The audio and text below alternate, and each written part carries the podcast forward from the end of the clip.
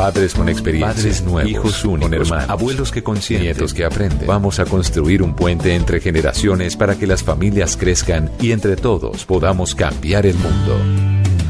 Aquí comienza Generaciones Blue, con testimonios, guías, expertos e invitados que nos ayudarán a mejorar la vida en familia y las relaciones entre sus miembros. Generaciones Blue, estamos cambiando el mundo. Generaciones Blue, por Blue Radio y bluradio.com. La nueva alternativa.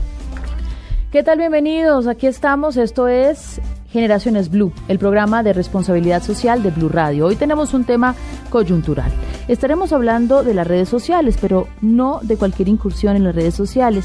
Estaremos hablando del sexting, del riesgo que existe en los contactos íntimos a través de las redes sociales.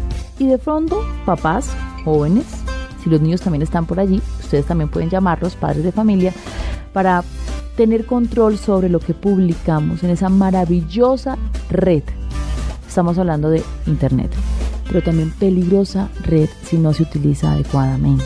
Tenemos una experta el día de hoy, Viviana Quintero, coordinadora de TIC e Infancia de Red Papás. ¿Está bien? ¿Lo dije bien? Sí, perfecto. Eh, ella ha estado con nosotros en otros programas y hoy nos acompaña para hablar de sexting. Y escuchen esta cita. Colombia es el tercer país de Latinoamérica donde más consumo de datos móviles existe.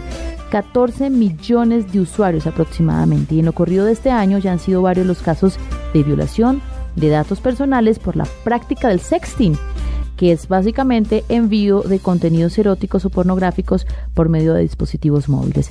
Práctica que usualmente explota por algún motivo de la contraparte y termina en venganza o extorsiones. Esto es un caso muy sonado en estos días en nuestro país, no me voy a referir a ello, pero sí voy a llamar la atención sobre absolutamente todos los oyentes para entender básicamente la responsabilidad que tenemos dentro de una relación de pareja en lo que decimos, en lo que enviamos eh, y en lo que nos puede llevar a casos complejos como los que también se evidenciaron recientemente en nuestro país. Bueno, Viviana, ayúdame a desentramar todo esto. ¿Qué es el sexting inicialmente? Bueno, básicamente el sexting es una conducta que viene, digamos, esa palabra viene del inglés del sexual texting, eh, donde básicamente comenzó cuando los celulares comenzaron a permitir el envío de fotografías o contenido multimedia, o sea que comenzó hace mucho tiempo, no es de ahora. Eh, en ese momento las personas empezaron a enviar contenidos sexuales explícitos que iban más como en el marco de una relación amorosa o de un levante que llamamos. Eh, y en ese momento, eh, digamos, las personas empezaron a compartir su información, pero digamos, esta conducta del sexting tiene un tema agravante y es que una vez nosotros compartimos la información, perdemos por completo el control de esa información, bien sea por Snapchat o por Telegram o por WhatsApp, que a veces pensamos que son eh, plataformas donde de pronto mandamos la información y ya se borró. Eso no sucede si alguien toma un print o alguien... Se le toma una foto de lo que usted acaba de enviar. Exacto, una foto de lo que acabas de enviar, va a quedar esa información allí para siempre. Entonces aquí viene, digamos, todo el tema de la privacidad de nuestra información en Internet. Nosotros cómo estamos manejando la privacidad de la información. Antes no teníamos este problema porque las cámaras digitales no eran tan sencillas de tener, entonces si te querías tomar una foto necesitabas comprar un rollo, tener una cámara y tener un montón de cosas, pero ahora las cámaras las tienen todos. Entonces, hacer sexting es algo muy sencillo y compartir las fotos es algo muy sencillo. Entonces, siempre nosotros deberíamos pensar que si vamos a tomarnos una foto de al menos una persona en el mundo que no queramos que la vea, no deberíamos compartirla. Yo voy a decirle la verdad, yo soy defensora del sexting. Yo creo profundamente en la privacidad, en el establecimiento de relaciones entre adultos. Cuando son adolescentes, pues allí uno tiene que llamar la atención y decirle a sus hijos, cuidado, eso no está bien. Pero entre adultos mayores de edad, estableciendo relaciones serias, pues el sexting se ha convertido en una herramienta maravillosa para la seducción, para las relaciones en, distantes, para hacer clic desde el amor.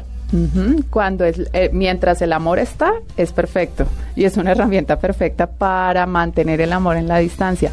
Pero ¿qué pasa cuando el amor se acaba? Y usualmente lo que nosotros hemos visto es que el sexting se convierte en algo problemático cuando, por ejemplo, la relación se rompe y ya no se utiliza el contenido que se produjo eh, para la relación amorosa, sino como algo que conocemos porno de venganza por ejemplo, que es cuando tenemos esas imágenes sexuales. Sí, hay una modalidad nueva que se llama porno de venganza. Ay, no. Que es cuando, por ejemplo, termina la relación y yo digo, la odio porque me dejó, porque, porque no quiso estar conmigo y lo que hago es compartir esa información que habíamos compartido en el marco de una relación amorosa, la comparto y la divulgo con otros fuera del marco de esa relación amorosa para vengarme de la otra persona. No, no, no, pero sí pasa. Existe una legislación en el país que ampara la privacidad, sin embargo se sale de las manos cuando hablamos de las redes sociales.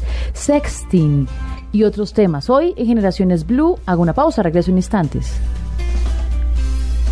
Ya regresamos con Generaciones Blue. Estamos cambiando el mundo. Continuamos con Generaciones Blue. Estamos cambiando el mundo. Muy bien, tenemos en línea telefónica al doctor Andrés Guzmán Caballero, director de la maestría en Derecho con énfasis en Derecho de TIC, eh, Protección de Datos Personales de la Universidad Sergio Arboleda, única esta maestría en Latinoamérica. Doctor Andrés, bienvenido. ¿Cómo están todos? Muy bien, queriendo escucharlo. Estamos hablando hoy aquí con Viviana Quintero, también coordinadora de TIC de Red Papás, Red Papás, sobre el tema del sexting, para que ustedes nos den herramientas sobre esta realidad de las redes sociales. Usted hace poco ha venido dando unas charlas muy interesantes y afirma, por ejemplo, que pese a que existe una legislación en nuestro país que protege la privacidad, en algunos casos esto pues se sale de las manos porque en la red lo que está está y circula. ¿Nos cuenta más? Sí, bueno, pues eh, la verdad es que el sexting es una práctica que ya es muy común y que pues no está mal. Es decir, las personas cuando no están cerca y no se pueden ver, enviarse un video, una foto, pues hace que ese cariño que se tienen pues siga vivo. Sin embargo, hay muchas personas que lo utilizan eh, de forma no muy eh, buena. Por ejemplo, existe una conducta que se llama el porno de la venganza, una pareja que termina y el, el chico o la chica quiere vengarse de su pareja y lo que hace es publicar esas fotos y crear perfiles falsos en Facebook o colocarlos allí. Eh, es importante pues tener en cuenta que Colombia tiene no solamente una legislación administrativa que es la ley 1581 del 2012, la ley de protección de datos personales, que puede eh, llegar al punto eh, de que el superintendente de industria de comercio o el delegado para la protección de datos ordene bajar toda esa información de la red social en donde se colocó, sino que además existen sanciones penales. La ley de delitos informáticos tiene un delito que se llama el delito de violación de datos personales, que castiga con unas penas altísimas eh, conductas como esta. Doctor Guzmán, pero la pregunta que uno tiene sobre ese tema es, si en Colombia existe una legislación por violación de datos personales y daño al buen nombre y a la intimidad, ¿por qué en el fondo uno se siente tan desprotegido con estos temas en nuestro país? Bueno, si bien es cierto, existe una normativa, una normatividad muy amplia y en Colombia en, materia legal siempre hemos estado muy al día, pues resulta que eh, el Estado no tiene políticas eh, creadas para evitar esto y hacer conscientes a la población más vulnerable de temas, en particular, por ejemplo, a los niños. Deberían existir campañas para los colegios, en los que el Estado se apropiara del tema y llevara eh, estos temas con los padres, con los hijos. No entienden porque saben clase de tecnología eh, utilizan y saben mucho más. Entonces, pues debe crearse políticas e instituciones especializadas para que se haga. Eh, de otro lado, los jueces, los fiscales no están preparados, no existen unidades especializadas en materia de delitos informáticos, lo que hace que eh, la mayoría de estos temas en materia penal por lo menos queden impunes. Usted nos va a decir directamente lo que pasa con una fotografía. Si yo la subo y de pronto me arrepiento y la bajo, ¿cuál es el riesgo? Bueno, pues ahí eh, eh, el tema ya es muy subjetivo y es que las personas deben ser conscientes que el día que hacen el clic de subir la fotografía, esa fotografía ya perdió, ya perdió el control sobre esa foto, la hizo pública. Cualquier persona la puede tener y cualquier persona la puede difundir y hacer lo que sea con ella. Es decir, si usted va a, paseo, para un paseo y en ese paseo se toma una foto en vestido de baño, sí la cualquier persona. Ah, que trabaja tiene derecho, es decir, la, ley 1581 eh, del 2002 en el artículo quinto eh, convierte ese dato que es un dato biométrico en un dato sensible. Y entonces usted puede pues, solicitar la supresión del dato de acuerdo a esa norma a quien lo tiene, es decir, si lo subió a Facebook usted puede quitarlo de ahí y si ellos lo vuelven a publicar o alguien, pues usted puede solicitar. Lo que sucede es que al, al, no tener control sobre cuántas veces se reproduce, se pueden reproducir miles, millones de veces una fotografía, eh, queda muy difícil a las personas pues poder tener eh, eh mm. poder bajar pues pagaría su vida tratando de bajar esa foto pasaría su vida intentando bajar esa fotografía. Si yo me doy cuenta que una fotografía, en medio de un proceso de una relación sentimental, eh, se la mandé a mi ex, que luego él tuvo lo que ustedes denominan porno de la, de la venganza y la pone en las redes sociales, ¿qué herramientas tengo yo para defenderme, para bajar esa fotografía, para denunciar a la persona que puso la fotografía en las redes? Bueno, pues es muy importante ver dos cosas. Lo primero es que tienes una herramienta legal que es colocar un denuncio penal en la fiscalía. Normalmente pues es un proceso un poco largo y además de eso a veces revictimizante porque pues toca ir a contar el cuento, contarlo varias veces. Sin embargo hay unas acciones muy inmediatas que son las más recomendables. Hay un derecho fundamental ahí que es la intimidad entonces, pues normalmente se puede colocar una tutela donde se solicita que esa fotografía sea bajada de las redes lo otro es acudir directamente a las redes sociales que hoy en día tienen unos procesos internos que hacen que esas fotografías puedan ser suprimidas. Hay que demostrar pues que usted es el titular del derecho y ir ante la red social y solicitar que se baje la información. Y lo otro pues es acudir a la Superintendencia de Industria y Comercio que tiene una delegatura para protección de datos personales. Ellos tienen allá equipo muy calificado que técnicamente está preparado para poder hacer que ese dato se suprima y no tenga ningún, ninguna ninguna consecuencia adicional. Aunque pues lo que le digo, si una foto ya está allá arriba, pues es muy difícil controlarla porque se puede reproducir muchísimas veces. Sin embargo, pues el, el, aparato estatal tiene esas, esas vías para poderlo suprimir. Si soy un menor de edad, ¿esto da cárcel, da sanciones más drásticas? Claro, el tema de los menores de edad es, eh, distinto, eh, las sanciones son más drásticas, eh, existe aquí la ley contra la pedofilia, esa ley hace que estas penas sean mucho mayores y adicionalmente a eso aquí hay algo que es benéfico para los niños, porque la protección que le da el Estado y la normatividad a los menores es muy alta. Entonces, aquí ya entra hasta el Ministerio de Comunicaciones que está obligado a decirle a los proveedores de servicios de Internet, pensemos en, en, Claro, Telmex, las empresas que venden eh, servicios de, Internet, la ETV, decirles a ellos que dentro de su red esas páginas no pueden, no pueden eh, dejarse ver. Entonces aquí ya la normatividad es mucho más amplia y las sanciones son mucho más drásticas y adicionalmente a eso la protección es mucho mejor y mucho más efectiva porque solamente haciendo una solicitud al ministerio ya ellos deberían eh, decirle a los ISPs, a los proveedores de servicio de Internet que supriman y que las personas no puedan acceder dentro del territorio nacional a esa información. Una última pregunta. Existen las chuzadas y han existido por mucho tiempo en nuestro país. ¿Existe una red social que proteja eh, mis fotografías, lo que envío, mis chats? Sí, existen varias. Eh, uno puede bajar apps para poder chatear o poder enviarse mensajes o poder enviar fotografías del tipo que usted quiera de forma eh, pues segura y adicionalmente a eso que viajen cifradas en la red. hay una, por ejemplo, gratuita que se llama WIC, se escribe W-I-C-K-R. Esa, esa red hace que usted pueda enviarse chat, eh, en la otra parte se destruyan, no quede eh, traza. Adicionalmente, esto pues eh, tiene otras ventajas como que se borran los mensajes después de unos segundos. existe otra, por ejemplo, que se llama Trema, escribe T-H-R-E-E-M-A esa es una eh, que hace que la, información baje 100% cifrada, que solamente llegue de un punto a otro punto y que las personas no puedan copiarla, no puedan sacarla de los celulares. Y hoy en día pues ya hay muchas aplicaciones que lo hacen. Hay otras que dicen que lo hacen, pero pues no son tan seguras como Snapchat o eh, eh, Telegram, donde usted envía mensajes y se supone que se borren, pero la verdad es que se pueden recuperar con procesos muy sencillos de informática forense. Es decir, si usted no está seguro, por favor no haga clic, no se tome fotos. Se acabó el sexting por ahora.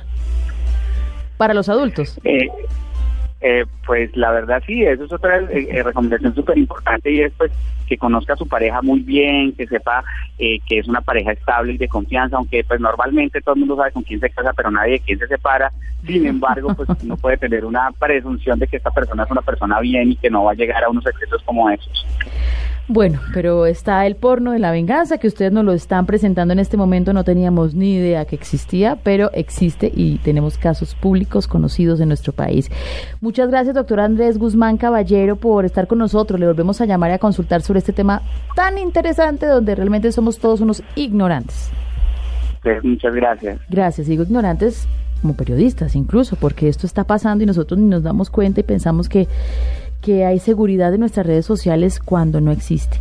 Me acaba usted de hacer una un esbozo de una historia maravillosa que quiero plantearle a los papás y a quienes nos escuchan en este momento y a todos los adultos sobre lo que significa una fotografía íntima en las redes sociales. Estamos hablando entre adultos.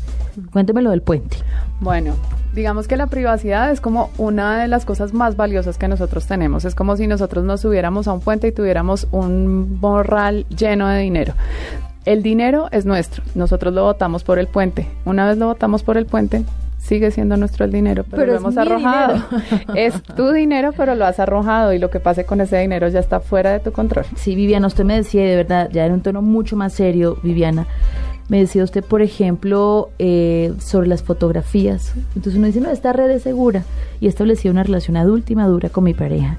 Pero si tomo una fotografía porque quiero mantener ese recuerdo, esa fotografía queda en la nube, quedan mis, mis imágenes, Claro que sí, si tú por ejemplo tienes eh, tu celular configurado para que te haga backup de imágenes, va a quedar en la nube. Entonces ya esto no va sobre los términos y condiciones que aplique tu criterio, sino sobre los términos y condiciones de la nube donde los montaste.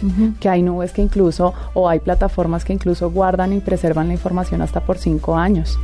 Lo que nosotros tenemos que entender es que parte de la cultura digital, de aprender a navegar en Internet, de interactuar de manera segura en Internet, implica conocer esos términos y condiciones por un lado, que a veces es un poco complicado porque son súper extensos, pero sí deberíamos interesarnos por eso y también conocer los mecanismos de denuncia que tienen las redes sociales, como nos decía ahorita Andrés. Por ejemplo, en algún momento hace un tiempo tuve que reportar un contenido ofensivo en Twitter y es demasiado fácil.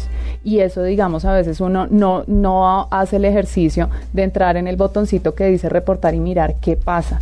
Los experimentos que yo personalmente he hecho con Twitter y con Facebook acerca de remoción de contenido ilegal, particularmente contenido ilegal de menores o abuso a menores de edad, siempre han sido buenas experiencias. He tenido experiencias donde el contenido es removido en máximo dos días.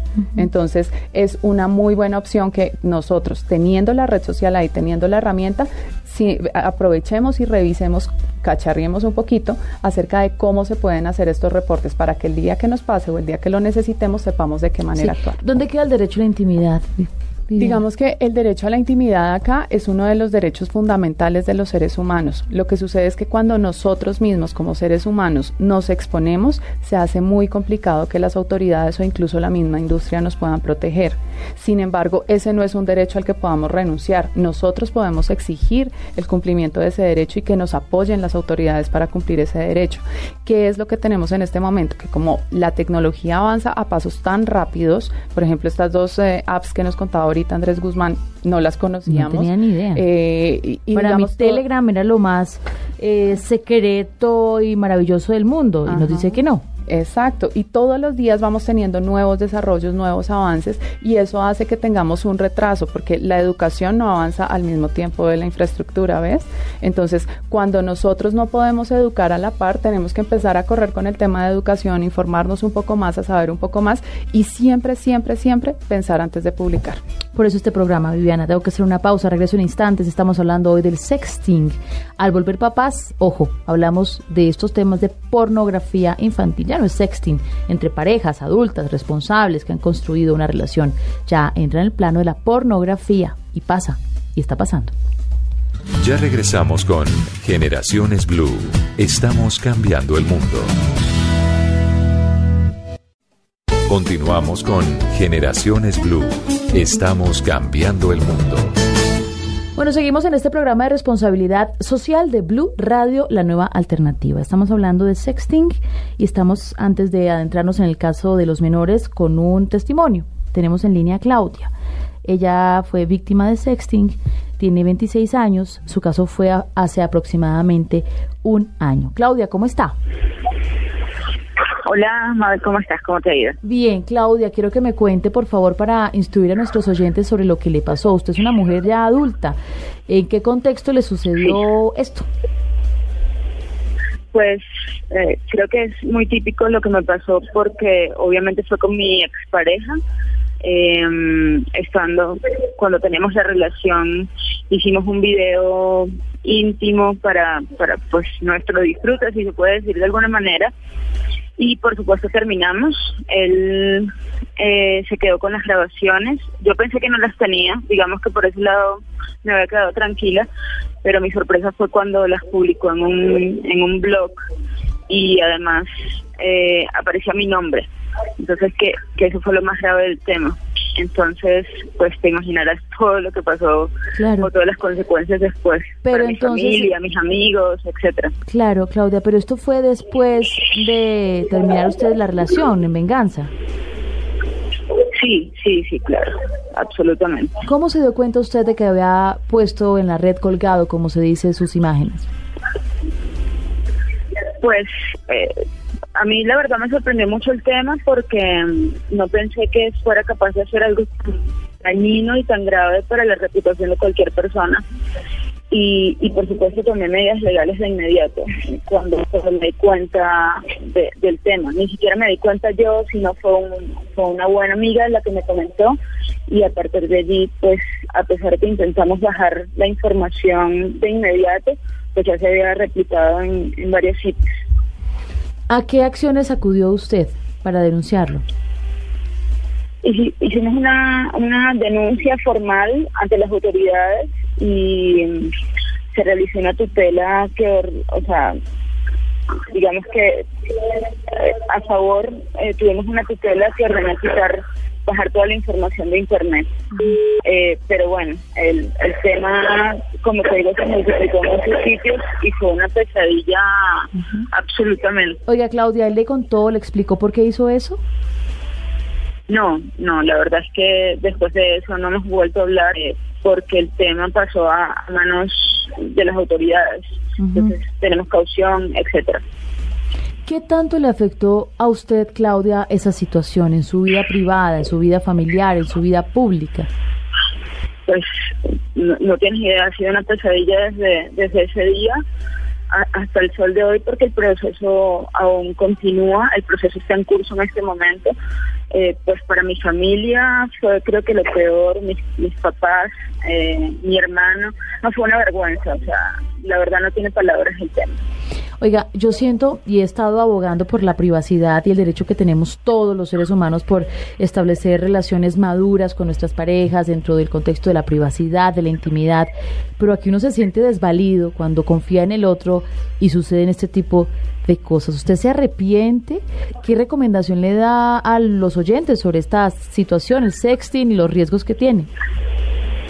Pues la verdad, eh, yo no, yo preferiría no volverlo a hacer nunca en la vida, ni, ni con mi esposo. Es decir, eh, creo que es un tema, eh, lo único que podemos hacer, por ejemplo, es utilizar aplicaciones que borren la información de inmediato, si debemos hacer. Es decir, no dejar rastro digital de ese tema porque es un riesgo, siempre va a ser un riesgo para uno. Entonces, así la información esté encriptada, qué sé yo, yo creo que lo recomendable o mi recomendación personal basada en mi experiencia es no hacerlo. No hacerlo y si, y si lo haces, destruirlo de inmediato. Ay, gracias Claudia por estar con nosotros. Su testimonio alimenta la conversación que hemos sostenido en, en esta mañana y ese es el llamado. Lastimosamente ese espacio de la privacidad y la intimidad pues ahora está siendo atacado por pues por las redes sociales en la medida en que está allí y no nos responsabilizamos después del clic de lo que pasa con esa información. Un abrazo, Claudia. Se fue. Bueno, se fue. Oiga, Viviana, asusta, ¿no?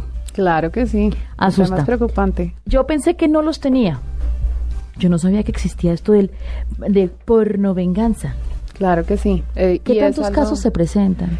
Digamos que nosotros acá, desde Red Papás, que es la organización donde yo trabajo, hemos recibido reportes más relacionados con el tema de pornografía infantil, pero hasta donde tengo entendido, eh, se presenta al mismo nivel que el sexting ha venido incrementando. Entonces, y esto no es solo en Colombia, es a nivel mundial. Hay una cosa que es bien importante ahí resaltar que yo creo que nosotras que somos mujeres deberíamos ponernos a pensar y es que finalmente las principales víctimas de este tipo de contenido somos, las mujeres. Entonces, como mujeres también tenemos mucho que hacer frente a esta problemática, eh, porque a veces sí, tú puedes dar pruebas de amor, pero cuando ese amor compromete tu amor propio y cuando está por encima de tu propia privacidad, de tu intimidad, hay que pensárselo dos veces antes de hacerlo. Viviana, usted tiene muy claro el tema de los padres y el tema de los niños en este contexto, porque entre adultos es sexting y bueno, con todos los riesgos es entre adultos, pero ¿qué pasa cuando circulan imágenes de niños, de niñas desnudos, eh, insinuantes, lo que se llama pornografía infantil? Bueno, con la pornografía infantil, sí, digamos que el país tiene una política de cero tolerancia. De hecho, como te contaba hace un momento, el miércoles estuvimos firmando el Pacto Nacional de Cero Tolerancia con la pornografía infantil porque la ley en Colombia es tal vez una de las leyes más estrictas que hay en América Latina en el tema de pornografía con menores de edad o material de abuso sexual infantil. Entonces, eh, digamos, en el país, cuando por ejemplo hay un contenido de estos, el contenido debe ser bloqueado primero en primera instancia y a nivel internacional removido de los servidores. En Colombia, desde la línea de denuncia www.teprotejo.org, tenemos un nexo con el InHope, que es una red mundial de líneas de denuncia que trabaja en 53 países en el mundo para buscar dónde están alojados estos contenidos y desmontarlos, que es la manera más fácil de lograr que estos contenidos no estén revictimizando a los niños. Hay un tema y es que, por ejemplo, cuando nosotros hablamos de sexting en niños, el riesgo no es solo de exhibición o de una hiperexposición o, el riesgo de privacidad, estamos hablando de riesgo de abuso, porque cuando un niño publica contenido sexual explícito, está como enviando un mensaje al mundo como, oye, yo soy vulnerable podría producir más contenidos y se vuelven presas fáciles o se vuelven objetivos de búsqueda de los pedófilos y los pederastas que los están buscando en internet. Entonces tú los ves que hacen inicialmente sexting, pero después más adelante pueden convertirse en víctimas de grooming o de redes de pornografía infantil. Grooming es cuando, por ejemplo, tenemos personas en internet que están intentando cazar o pescar niños para producir contenidos sexuales o contenidos de pornografía infantil. Entonces son personas que lo que hacen es acercarse al niño, ganarse su confianza para que empiece a producir contenidos. Ojo, acercarse vía internet. Vía internet. Claro. Aunque hay groomers o hay personas que practican el grooming que inician con una relación por internet y luego quieren acceder sexualmente al niño en la vida real. Casualmente la semana pasada el Centro Cibernético Policial eh, de Colombia capturó a alias Elmo, que era un, un pederasta que captaba las niñas, captaba a unas niñas que las hacía llamar las caperucitas, eh, y luego de captarlas por redes sociales, les decía que se encontraran personalmente. Y esto fue un caso que se dio acá en Bogotá. Y tenemos casos en Medellín, en, las principales ciudades, digamos, en toda Colombia. Entonces nosotros a veces pensamos que es eh, simplemente un tema de compartir o no compartir, pero a veces ese compartir de información puede ponernos en riesgo. De ahí viene la importancia de que como adultos, no solo los papás, sino en general los adultos, tíos, primos, amigos, acompañemos a los niños y si vemos que están publicando algún contenido que los puede poner en riesgo, les demos ¿Qué es un contenido en riesgo? Me hizo acordar de un meme que circula en las redes sociales en donde aparecen las niñas muy chiquiticas, así mostrando, parando la colita y todo, eh, bendecida, iluminada, mostrando y de manera muy sugestiva su cuerpo. Para algunos papás eso pasa inadvertido, pero eso podría ser considerado como en vía de pornografía infantil o algo así. Claro que sí, porque con eso tú estás demostrando que es una niña que busca llamar la atención, que busca afecto, entonces se vuelve mediante ingeniería social, que es esto que utilizan los pederastas para llegar, eh, digamos, a los niños, es muy fácil eh, manipular. ¿Cómo es eso? Entonces, por ejemplo, aparece una foto de Florecita Roquera 10 y aparece la niña mostrando un chorcito, uh ¿Cómo, ¿Cómo actúan? Pues es muy fácil porque mira, si por ejemplo la niña eh, dice Florecita Rockera 10, puede ser una niña que le gusta el rock y tiene 10 años. Le ves la foto y aparece en shorts. Entonces tú ya tienes un, un tema de conversación con esa niña. Oye, ¿y te gusta el rock? Oye, yo también tengo 10 años, estudio cerca en un colegio que queda en Bogotá. ¿Tú dónde estudias? Y comienzan a sacarle información a los niños y tú sabes que los niños tú les vas preguntando y ellos van contando. Entonces con esa información se van acercando a ellos, se van ganando su confianza. Hay incluso, por ejemplo, eh, quienes les muestran pornografía a los niños para que los niños asuman que eso es una conducta normal. Por eso es tan preocupante que un niño vea pornografía, porque empieza a pensar que es una manera normal de relacionarse. Y vía esta, este intercambio, esta interacción, logran que los niños empiecen a producir contenidos. Claro, y más en el despertar sexual de los niños. Claro que sí, porque además porque tú estás en ese momento buscando mm. reconocimiento, buscando ser linda, buscando que alguien te quiera, buscando tener tu primer amor, entonces eres totalmente eh, vulnerable a este tema. Entonces. Ay, Viviana, pues muy interesante lo que nos está contando usted. Uno no alcanza a dimensionar lo que está pasando en las redes sociales, es otro universo, por eso tenemos que documentarnos como adultos, porque tenemos casos ya puntuales de lo que les pasa a los adultos en las redes sociales y también como papás y como eh, cuidadores acompañantes también de las nuevas generaciones. Voy a hacer una pausa. Al retornar voy a preguntarle a Viviana sobre em, las herramientas prácticas. ¿Qué hacemos en el caso de los niños, de los más pequeñitos que quieren pegarse al teléfono, que están en sus cuartos con la tablet y uno, ¿qué está haciendo? No en internet. ¿Cómo sabemos nosotros que algo está pasando? ¿Cómo los acompañamos para denunciar si ya pasó? ¿Cómo lo evitamos? Al regresar. Ya regresamos con Generaciones Blue. Estamos cambiando el mundo. Continuamos con Generaciones Blue. Estamos cambiando el mundo alguna vez con mi novio lo practiqué porque, no sé, me parecía algo bueno para practicar con él. avivaba la, la llama de la pasión y pues nos funcionaba a los dos, pero era solo entre pareja. No, no me pareció interesante. Sí, he practicado sexting, me parece una forma súper chévere em, de estar con alguien cuando la distancia no permite tanta cercanía. Eh, no, no lo he practicado porque pues, me parece que es algo que no me interesa. No, porque no me interesa. Porque, bueno, me parece que hay que tener bastante cuidado con eso, ¿no? En cualquier momento se puede filtrar la información y uno puede terminar en problemas. Entonces, mejor abstenerse. Bueno, la verdad que, pues, no, yo, yo no, no he practicado de, hasta ahora este tipo de cosas porque me parece que eso viola la privacidad del ser humano y, uno tiene que tener pues, cierto grado de, pudor en ese tipo de cosas y, y, a mí me han inculcado valores de pequeño y yo creo que pues las cosas íntimas no se deben divulgar a través de las redes sociales. Hola, sí, creo que alguna vez porque porque bueno, tenía a la persona muy, muy lejos. Eh, sí, yo lo he hecho una vez. Ella me enviaba a mí las fotos y pues me parecía muy motivador pues para, para la imaginación. Eh, bueno, no, nunca lo he hecho, no me interesa practicar el sexting. me dijiste que se decía, eh, no, nunca lo he hecho porque pienso que eso es la privacidad de uno íntima. Entonces, pues ya si uno quiere estar pues en la intimidad con su pareja, pues lo puede hacer en otra parte, pero no vía internet. Eh, no, la verdad, no sé qué será, no lo he escuchado. Eh, eh, y no sé, no me interesa, pero pues la verdad no, no he escuchado realmente sobre eso. Sí, sí lo he practicado y es una nueva forma interesante de llevar la relación de pareja. No, no lo practico, no, que no, no, no, no me parece, sabiendo que, que de pronto le, puedan robar a uno el celular y puedan hacer con esas fotos cosas o me puede, o puedan, ¿cómo te explico? Eh, publicarlas o hacerme daño en cualquier momento a mí, entonces por eso no lo practico. Pues la verdad no, no me gusta eso ni, o sea, ni enviar, pues ni que me envíen tampoco, porque no, o sea, es algo para uno que es malo, porque, o sea, con el tiempo se puede todo perjudicar, como para mí, también como para la que me envía la foto, entonces, pues yo mejor no hago esas cosas. No, pues, pues,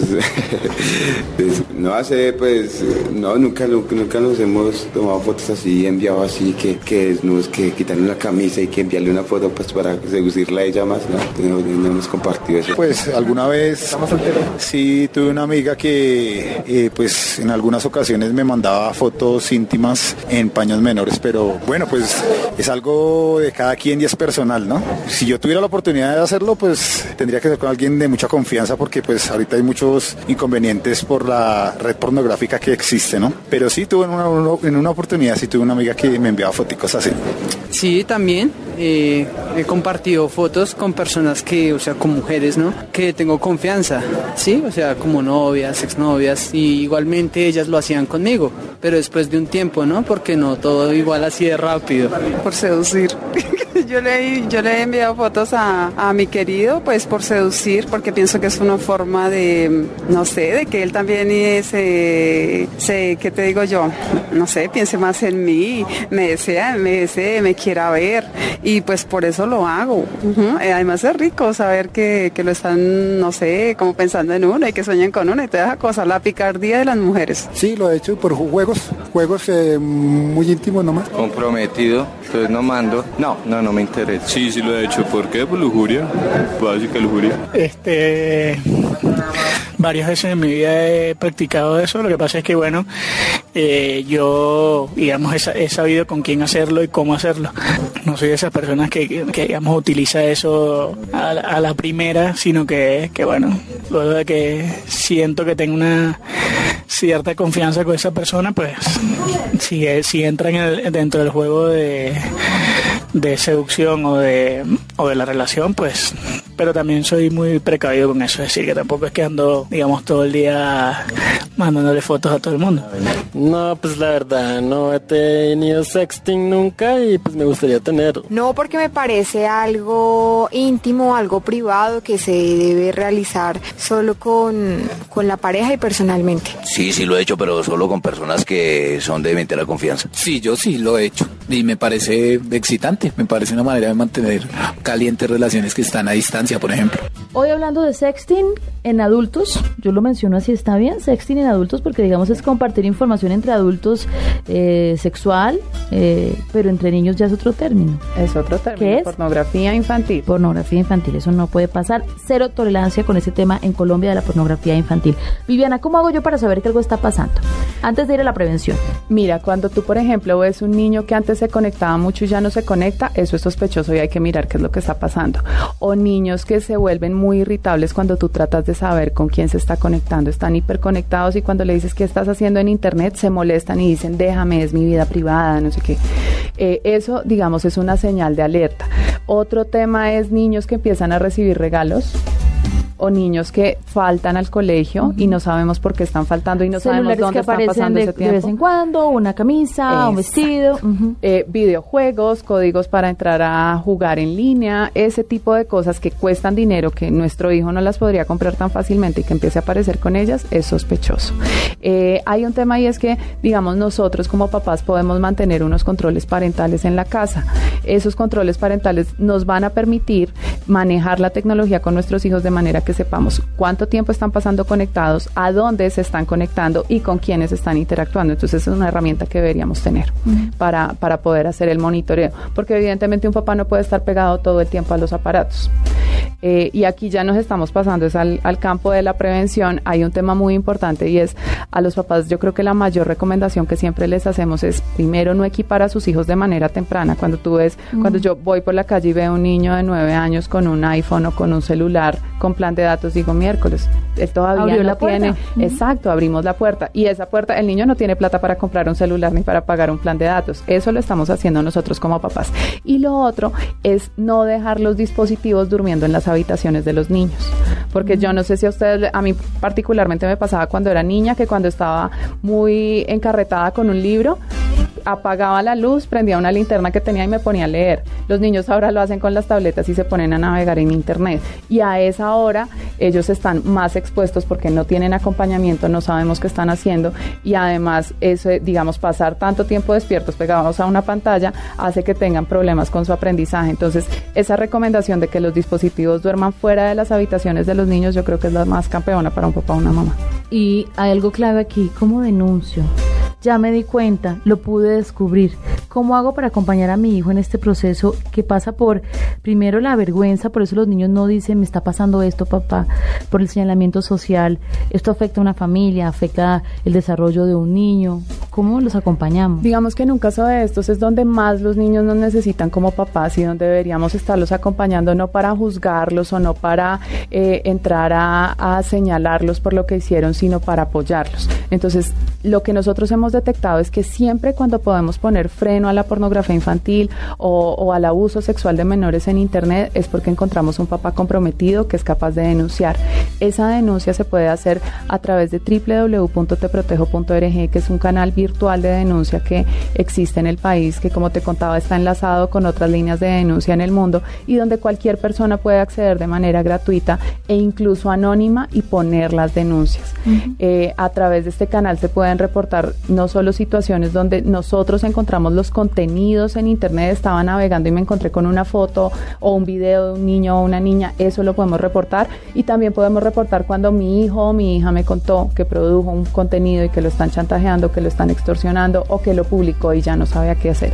Podemos denunciar todo eso. También, digamos, tenemos el acompañamiento de el CAI virtual de la policía o el Centro Cibernético Policial, que son como la unidad de la policía en este país encargada de hacer frente a estos delitos. Y por otra parte tenemos la Policía de Infancia y Adolescencia, que es la encargada de proteger a los niños y también trabaja en estos temas. Entonces, en el país, como les cuento, hay muchas herramientas para proteger a los niños de, de este tipo de contenidos y este tipo de abusos. Entonces, es más que como papás nos preocupemos por conocerlas y utilizarlas. Oiga, Viviana, si pasa esto, el intercambio de imágenes explícitas, sensuales y sexuales entre dos adolescentes, ¿también hay un delito? También hay un delito. Lo que sucede es que se maneja de una manera diferente porque en Colombia tenemos un sistema de responsabilidad penal adolescente que busca, antes que sancionar el delito, establecer mecanismos que nos permitan proteger integralmente a los niños y restablecer esos derechos que fueron vulnerados. Entonces, lo que sucede es que cuando este tipo de cosas pasan, las intervenciones van más con miras a enseñarles a los niños por qué no se debe hacer, enseñarles a los niños de qué manera se debe interactuar adecuadamente en las redes sociales, desmontar los contenidos y hacer el trabajo pedagógico. Eso pasa en una primera instancia. Si el tema se repite, entonces el código de responsabilidad, el sistema de responsabilidad penal adolescente también implica penas para este delito. Bueno, nos toca respirar y sabe que documentarnos. Yo creo que eso es clave, papás. Si ustedes son papás, tienen que documentarse y si no lo son, como adultos también tienen que conocer que las redes sociales tienen muchos riesgos, muchos beneficios, no hay que satanizarlas pero muchos riesgos también. Viviana Quintero, coordinadora de TIC e Infancia de Red Papás, Red de Padres y Madres. Gracias. ¿Algún dato de contacto de ustedes como red de apoyo para los papás? Bueno, nos pueden encontrar en Twitter con arroba Red Papás y pueden seguir eh, toda la información de Te Protejo con alertas acerca de nuevos delitos que están afectando a los niños y acerca de qué se está haciendo en el país con numeral Te Protejo en Twitter. Le vuelvo a llamar para que nos documente, yo. Claro que sí.